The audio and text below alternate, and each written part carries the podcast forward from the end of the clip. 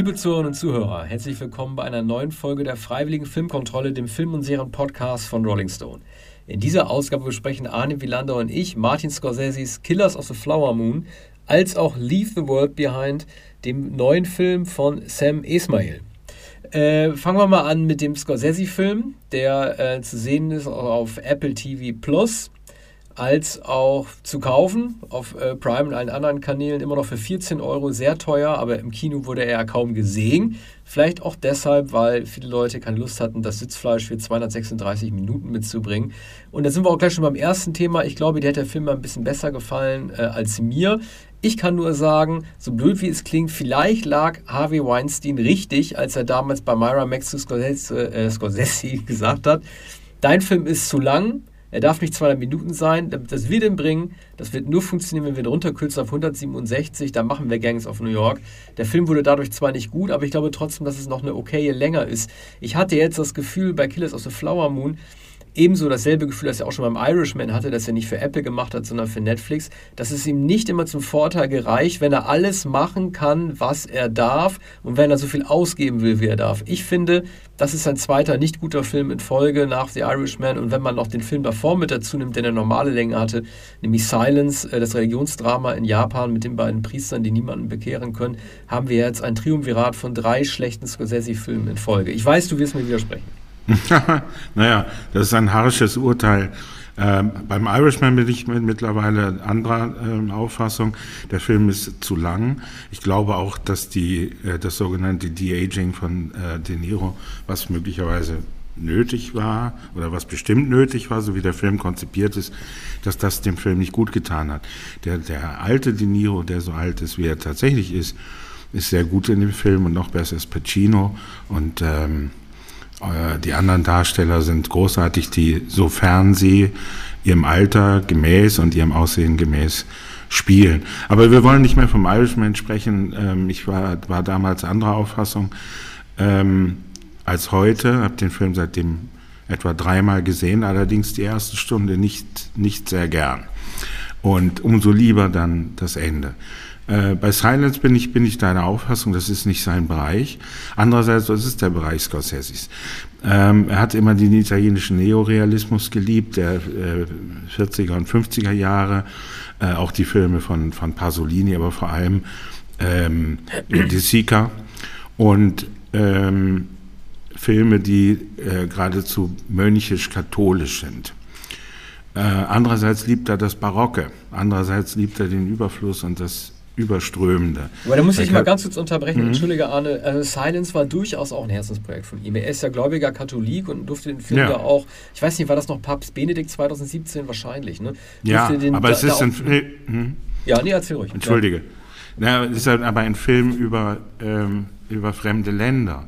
Was, was ich sagen möchte ist, ähm, er ist ein, ein, ein amerikanischer Regisseur, der ähm, schon in seinem ersten Film ähm, nimmt er Bezug oder ähm, spielt Harvey Keitel sein alter Ego und der erzählt dem Mädchen in dem Film ähm, von The Searchers von John Ford.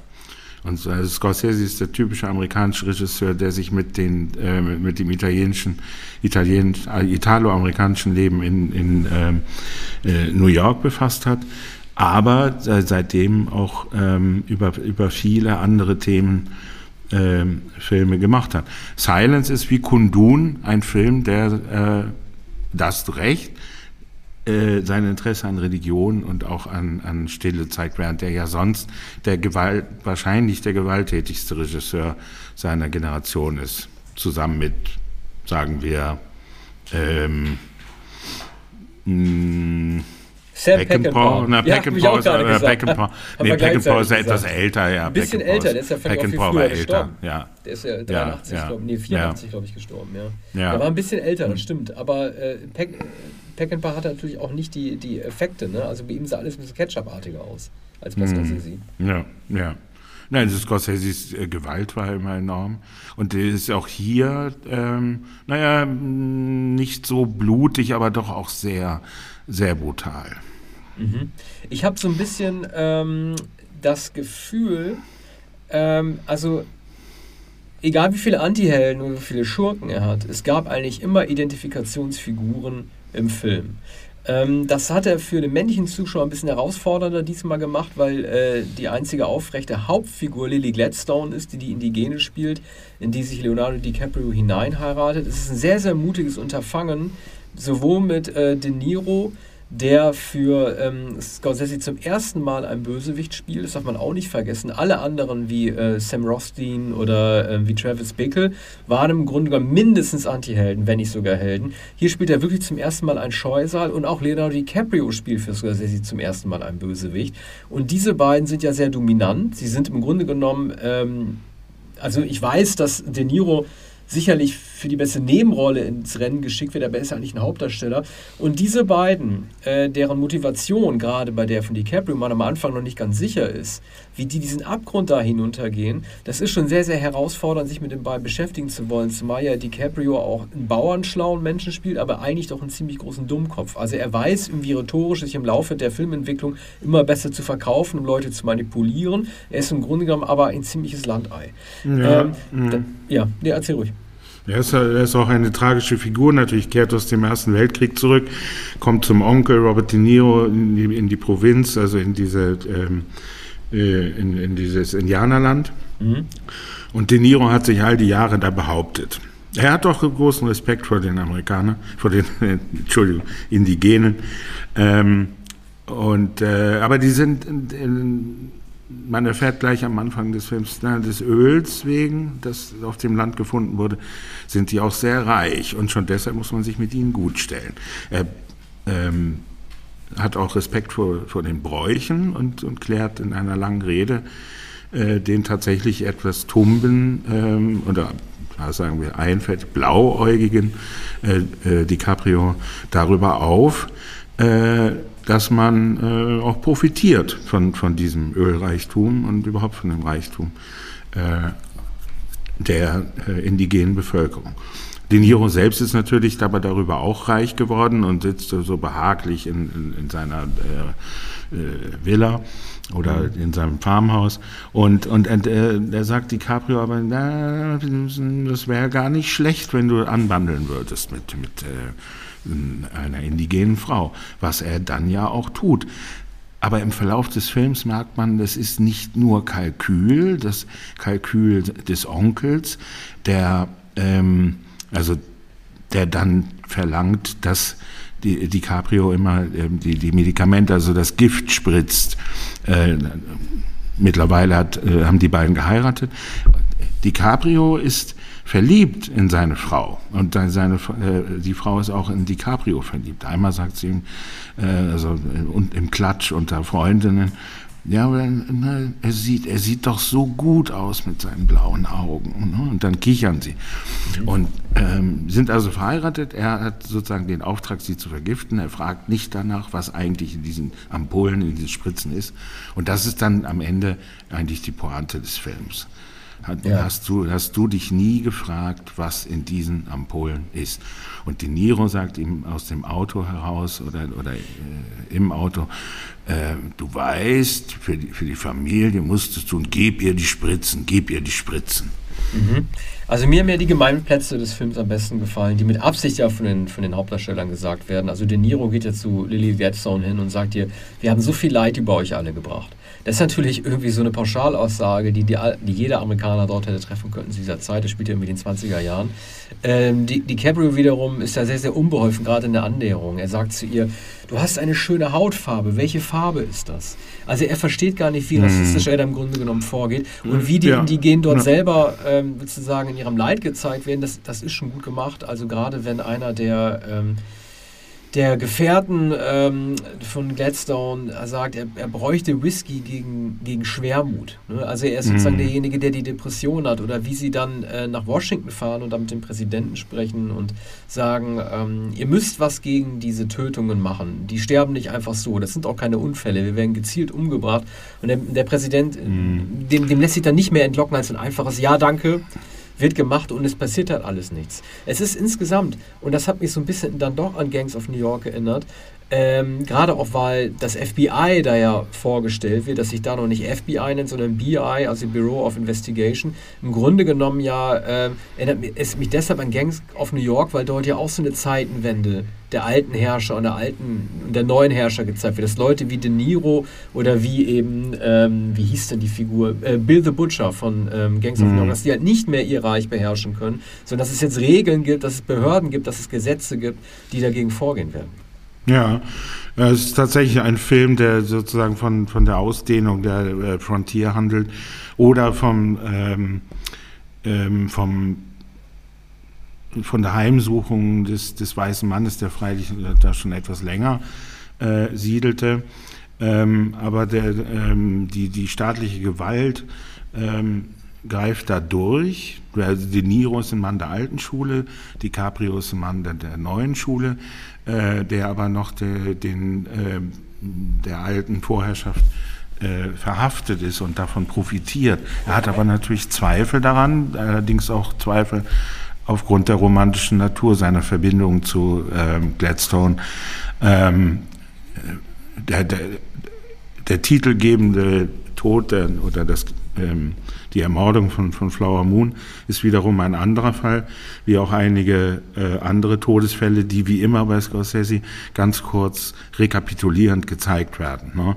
Mhm. Also äh, manche hat sich selbst umgebracht, hat, manchem wurde Alkohol gegeben, hat sich zu Tode getrunken, oder es wird behauptet, er hat sich zu Tode getrunken. Tatsächlich waren, waren es, äh, fingi waren es äh, inszenierte äh, Morde oder mehr oder weniger schlecht äh, arrangierte äh, als Selbstmorde äh, getarnte äh, Morde. Und ähm, so, Scorsese erzählt also, wie eigentlich immer in seinen Filmen, von, von der Landnahme, von, von Kolonisation und ähm, äh, von der Gewalt, die damit äh, einhergeht.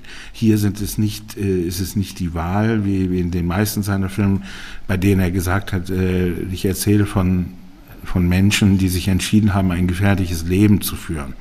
Das haben die Indigenen ja nicht getan, ähm, sondern es geht, geht hier darum, dass ähm, dass eine, eine kleine Gruppe der, der Gesellschaft äh, versucht, äh, all das an sich zu reißen, die Bodenschätze, den Reichtum, um bequem leben zu können.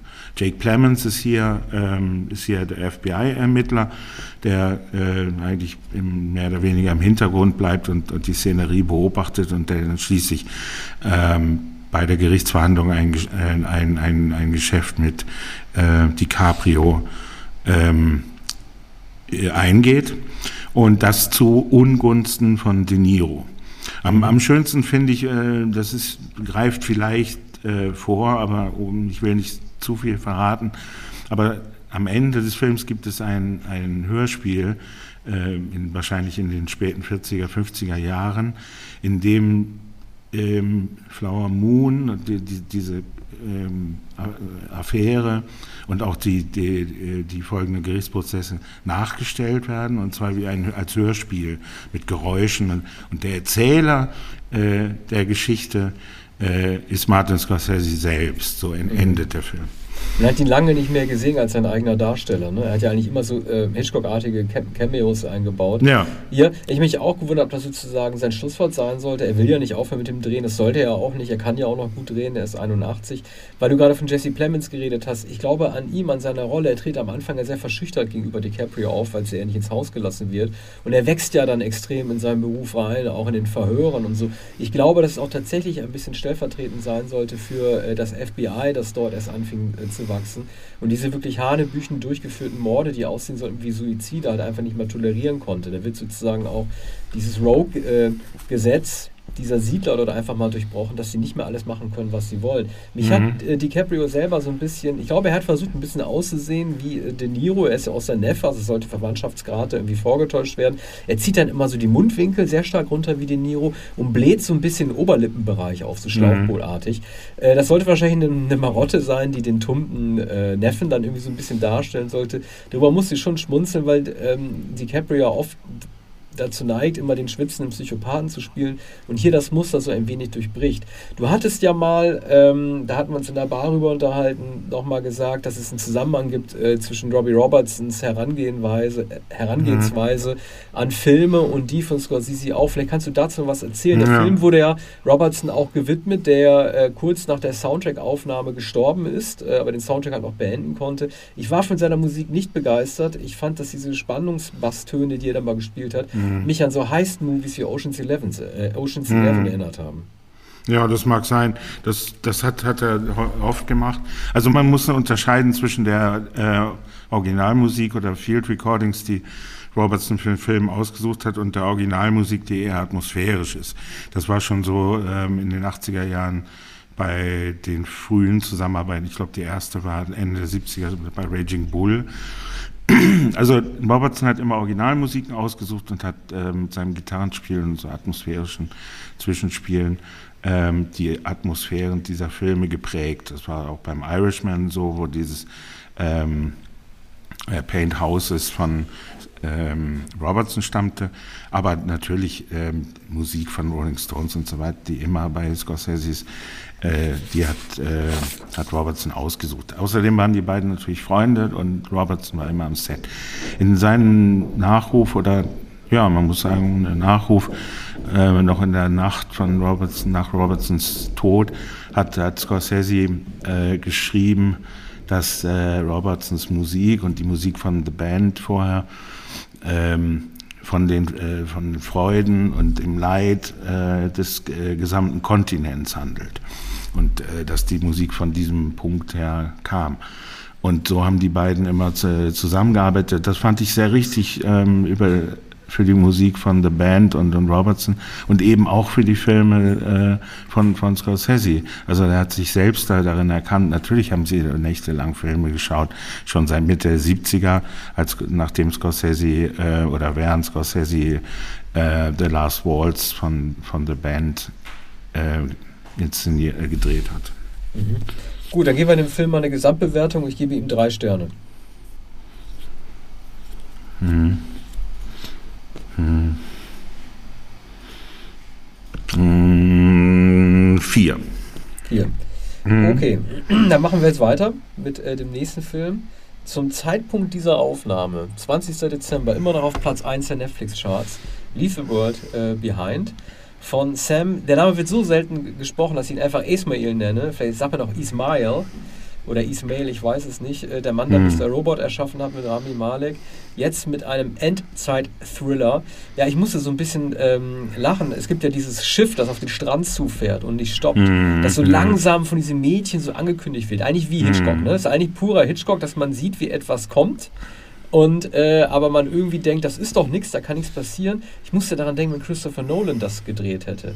Dann hätte er das wahrscheinlich so Tenet-mäßig gemacht und ein mhm. echtes, echtes, Schiff genommen, so wie er bei Tenet ein echtes Flugzeug genommen hat, das in den Hangar gefahren ist mhm. und äh, explodiert ist. Hier hätte er wahrscheinlich dann ein echtes Schiff genommen. Man sieht halt doch, dass es kein echtes Schiff ist, aber wahrscheinlich war es technisch auch nicht möglich, so einen riesen Tanker dann in Wirklichkeit auflaufen zu lassen. Er hätte wahrscheinlich auch alle Netflix-Budgets äh, gesprengt. Ich habe bei diesem Film, ne, äh, es ist ja lange Zeit nicht klar, worum es geht. Es werden tausende äh, ähm, Verdächtigungen ausgesprochen, was da eigentlich los ist in Amerika, warum das ganze System zusammenbricht. Zuerst das Kommunikationssystem. Und es ist ein Film, der mit sehr vielen Reizen spielt. Ich habe mich da so ein bisschen, man hat in letzter Zeit öfter was über das Wahrnehmungssystem von Goldfischen gelesen. Ich habe mich selber wie so ein Goldfisch äh, gefühlt, weil die ähm, haben ja nur so ein Kurzzeitgedächtnis. Sie können ja nur drei Sekunden lang denken und dann setzt alles wieder von vorne an. Dann gibt es so ein Reset, dann nehmen sie die Welt wieder von vorne wahr. Mit anderen Worten, eigentlich haben sie gar kein Gedächtnis. So war das bei mir. Ich hatte lange Zeit überhaupt keine Idee, wovon das überhaupt handeln könnte. Habe immer nur auf Reize reagiert. Äh, der böswillige Redneck-Nachbar, ähm, die Tatsache, dass die Rehe da im Garten stehen, dann die Tatsache, irgendwann am Ende auch, dass die Zähne ausfallen. Das war für mich alles so einzelreizmäßig ganz okay. Ich bin mir nicht sicher, ob ich mit dem Gesamtergebnis so zufrieden bin, mit der Auflösung. Wie ging es dir? Äh, je länger der Film, äh, das stimmt, man, ähm, man, man ist am Anfang überwältigt, man fragt sich, was machen diese beiden? Also äh, vielleicht muss man ein bisschen über die Handlung ja. sagen. ja, also äh, Julia Roberts und Ethan Hawke sind, sind verheiratet, beide in, in, New York City, wohnen in New York City, ich glaube Brooklyn. Ähm, also gehobener Mittelstand, er unterrichtet Medien, ähm, äh, Kommunikationswissenschaft oder Medien, wie heißt das? Medienwissenschaft. Medienwissenschaft. Ja, ja, Medienwissenschaft, so. Ähm, das ist im Hintergrund, sie ist äh, sehr rationale, äh, allerdings auch ähm, eigentlich menschenfeindliche oder menschenskeptische äh, Unternehmensberaterin und äh, beobachtet die Menschen von ihrem Fenster aus und, und, und, und sagt dann, ja, eigentlich liebe ich die Menschen, möchte unter ihnen sein. Aber dann andererseits ist es so, ich hasse die Menschen. So, jedenfalls mietet sie äh, nach längerer Zeit ähm, eine, eine, eine Wohnung auf äh, Long Island. Und zwar eine, Wohn eine, eine große Villa äh, mit, mit, mit Pool und eine, also eine Villa, die eigentlich bewohnt ist, die aber für Urlaubszeit äh, oder während der Abwesenheit des äh, Besitzers ähm, zur Miete steht. Und die beiden ziehen dort ein und dann, ähm, ich glaube, also mit, mit zwei Kindern wohlgemerkt und eine sehr seltsame Tochter und ein gelangweilter pubertierender Sohn und in der, in, ich glaube noch in der Nacht, nachdem sie angekommen sind, steht der eigentliche Besitzer oder bezeichnet sich als Besitzer der Villa, der ihnen das vermietet hat, mit seiner Tochter vor der Tür. Und es, ähm, es passieren dann ähm, sehr bald seltsame Dinge. Ne? Also am Anfang denkt man, das ist tatsächlich ein Hitchcock-Film, äh, was, was was, wer sind diese beiden Leute? Ne? Erzählen Sie die Wahrheit, wenn Sie sagen, dass in äh, New York der Strom ausgefallen ist und Sie äh, gerade in der Philharmonie waren und er ist im Vorstand der Philharmonie und dann, weil, weil, er so, weil er den Weg kennt nach Long Island, hat er sich gedacht, dann fahre ich dahin, wo äh, äh, zu meinem, meinem eigenen Haus, das aber ja vermietet ist. Und Julia Roberts ist sehr feindselig gegenüber oder sehr misstrauisch gegenüber den beiden. Die Tochter ist übrigens auch frech und Ethan Hawke äh, ist der Vermittelnde. Ne? So, und äh, da, das ist noch auf der persönlichen Ebene, da äh, ist noch so eine Art äh, Mystery-Film oder, oder Thriller. Also meine äh, Theorie ist ja, dass, dass, mhm. er, dass, er, dass er die Figur nachstellt aus den drei äh, Linklater-Filmen. Ähm, Before mhm. Sunrise, äh, ja. Before, also das, das ist, Älter ist, ist, ist die gleiche mhm. Figur. Also er ist natürlich mhm. nicht derselbe, aber Ethan Hawke spielt im Grunde genommen dieselbe Figur. Ne? Den freundlichen äh, Professor, der zugewandt bleibt, aber eigentlich weiß, dass er als dass er in einer Partnerbeziehung normalerweise immer derjenige ist, der klein Bein geben muss. Mhm. Ja, das scheint mir auch so. Also äh, das, das könnte ein äh, könnte auch eine Absicht des Films sein oder eine kleine Finte des Films. Ähm, es weitet sich dann aber durch merkwürdige Begebenheiten, darunter Rehe im Garten und es sind nicht nur, sind nicht nur ein Reh, am Anfang ist ein Reh, dann sind es zwei Rehe und die Tochter sieht dann sehr viel mehr Rehe.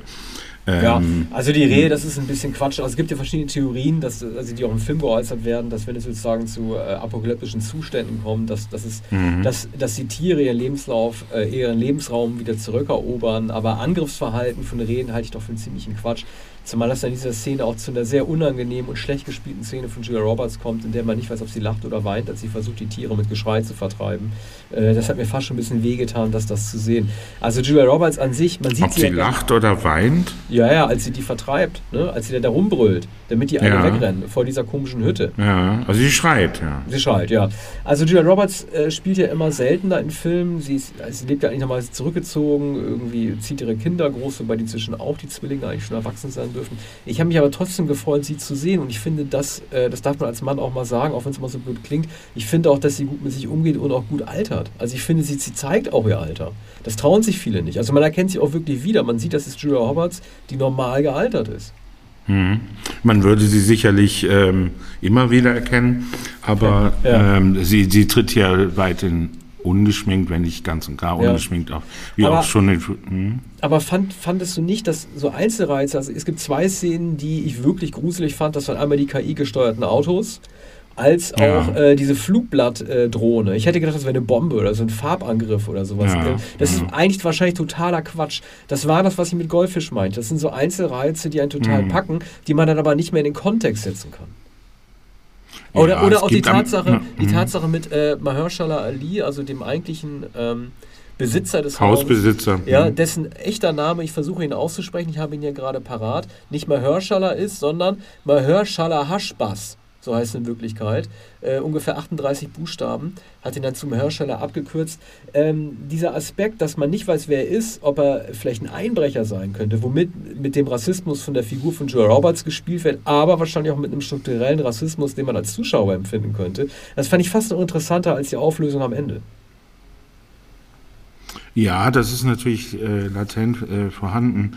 Ähm, die, die, diese Vorurteile, dass ähm, dass der schwarze Haus, Hausbesitzer offenbar sehr, sehr reich ist und, und mhm. auf, auf Weltreisen geht und seine Frau ist, ist äh, gerade, kehrt gerade aus Afrika zurück und, äh, und, und, landet in Amerika.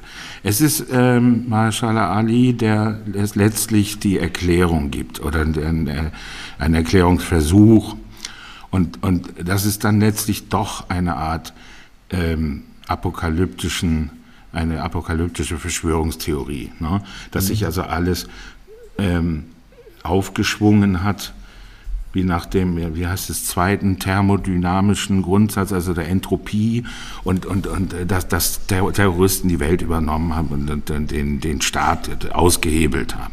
Es gibt, es gibt am, neben vielen wunderbaren Bildern und vor allem den selbstgelenkten schneeweißen Autos, die die Straßen verstopfen von Long Island nach New York. Also deshalb kommt Julia Roberts nicht mehr durch oder die Familie kommt nicht mehr durch. Äh, weil, weil diese Autos nämlich wie die Lemminge alle in die Straße gefahren sind und alle, alle ähm, ähm, krachen zusammen. So die, die Autoschlange wird also immer länger und, und es krachen immer neue selbstgelenkte Autos da hinein. Also äh, sol, solche fantastischen apokalyptischen Bilder wird man nicht mehr vergessen. Und das allerletzte äh, Bild wird, wird man, glaube ich, auch nicht vergessen.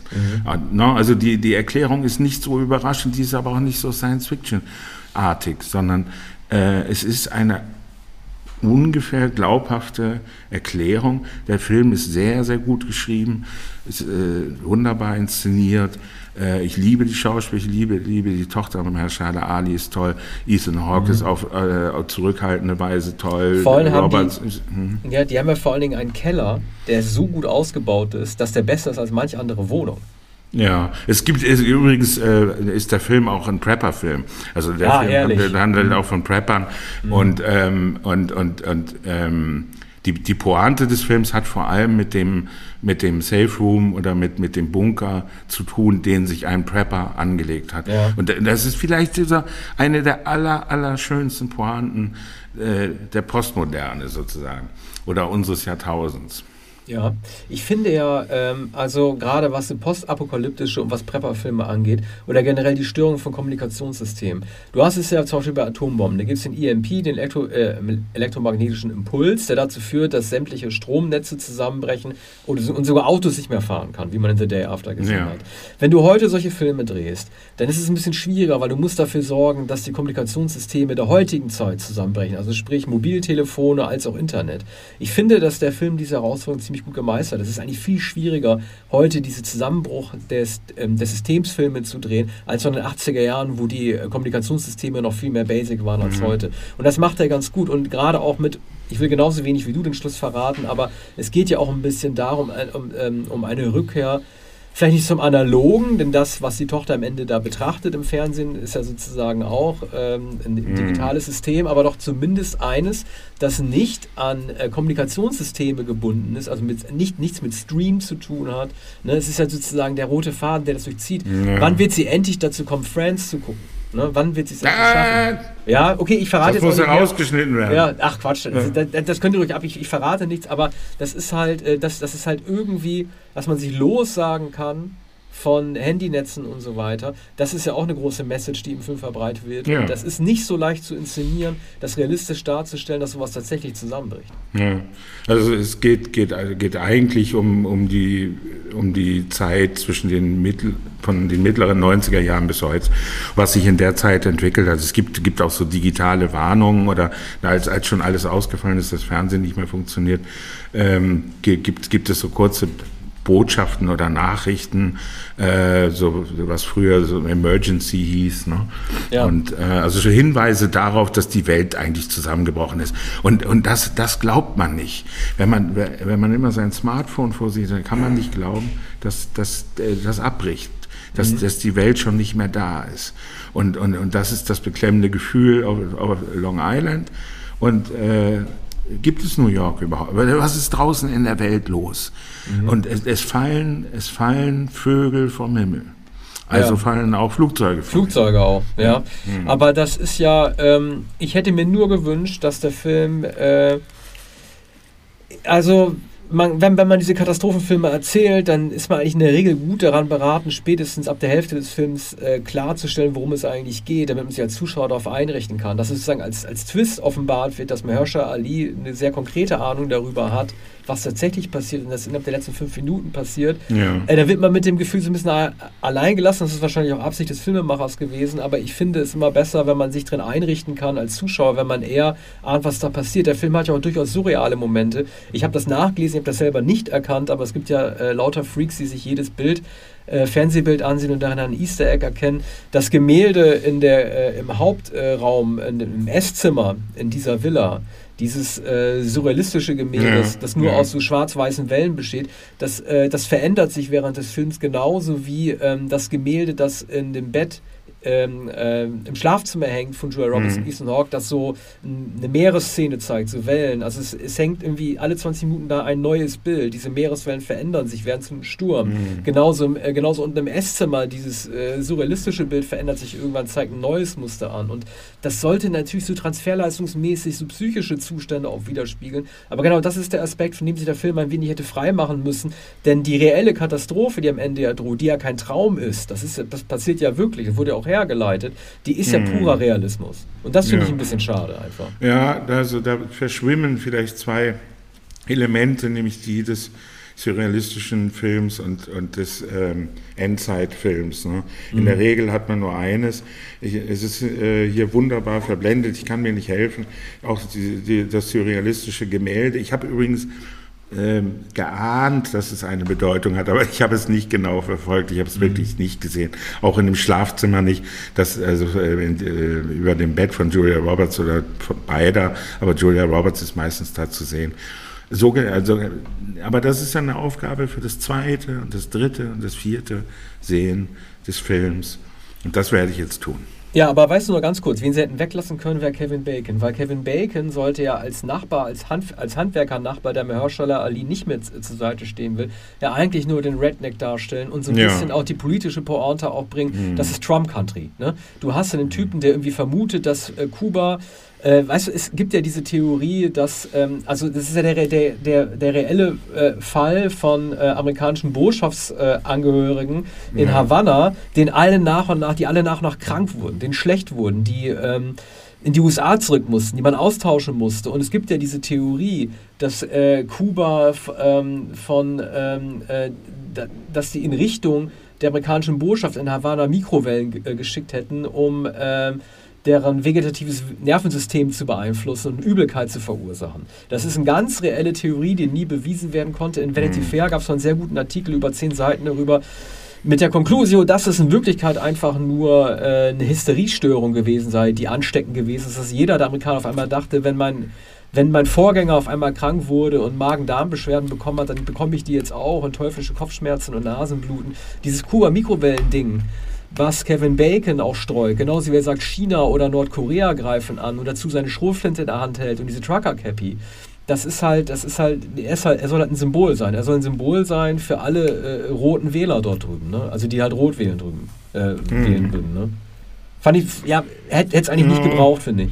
Ja, die Figur finde ich auch nicht recht überzeugend. Das ist eine Klischeefigur. Äh, aber es soll natürlich der Prepper gezeigt werden, der an, angeblich sich rechtzeitig darauf vorbereitet. Und eigentlich wird damit ja gesagt, äh, sie haben eigentlich recht gehabt. Ne? Sie haben ja. Vorräte eingekauft. So, äh, es, es, ist eine Verschwörung, aber es ist nicht die eine Verschwörung. Es sind nicht, nicht äh, da sind es Muslime und da sind es Mexikaner und äh, also all, all das, was im Schwange war, bestätigt sich in der Figur von Kevin Bacon, der dann auch die, den beiden Hilfesuchenden überhaupt nicht helfen möchte, sondern der sie noch mit dem, mit dem Jagdgewehr äh, vertreiben will. Aber wie ist dein ähm, Urteil ja, also ähm, ich, ich, bin, ich bin wie gesagt der Goldfisch und habe alles nur 5 Minuten Snippets, äh, Snippets wahrgenommen oder 3 Sekunden Snippets und habe mich zumindest sehr gut auf eine Phrase sehr gut unterhalten gefühlt. Mhm. Äh, ich habe der Film geht, es dauert sehr lange, ich glaube 140 Minuten und ich habe mhm. mich kein, keine Minute gelangweilt und daher gebe ich ihm ganz anspruchslos dreieinhalb Sterne. Viereinhalb. Oh wow, okay gut. Wann mhm. hast du das letzte Mal viereinhalb gegeben? Ja, weiß ich nicht. Das ist ja wirklich also, so. Mh das hätte ich bei Killers ja bei, bei dir vermutet, bei mhm. Killers also Flower Moon, aber mhm. okay, gut. Das ja. ist auch überzeugend. Bin froh, dass, dass wir darüber gesprochen haben. Ein 4,5 Sterne Film von Villander lohnt sich immer. Kannst du reinschreiben dann. Ja. In den Text im, im, ne, das, Net. Ja. ja. das, das, schicken wir, das ja. schicken vorab als Warnung dann, bevor wir unseren mhm. äh, FFK-Schrei schicken. Kommt ja, der 4,5 Sekunden lange Schrei. Und ich schaue den Film heute Abend noch einmal. Sehr gut. Also, bis demnächst. Bis dann. Tschüss. Tschüss.